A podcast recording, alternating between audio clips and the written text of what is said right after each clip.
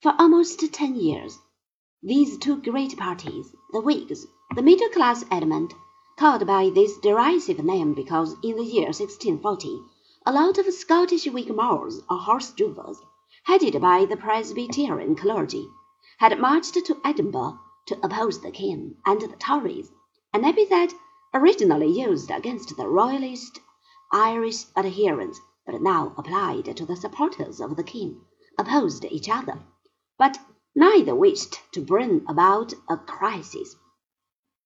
They allowed Charles to die peacefully in his bed, and permitted the Catholic James II to succeed his brother in 1685.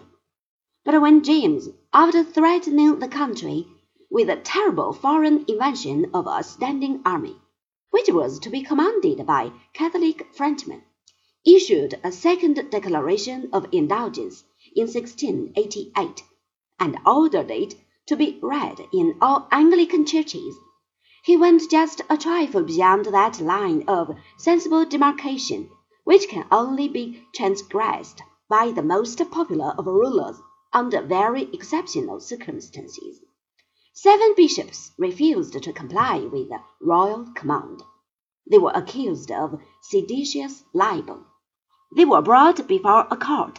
The jury which pronounced the verdict of not guilty reaped a rich harvest of popular approval.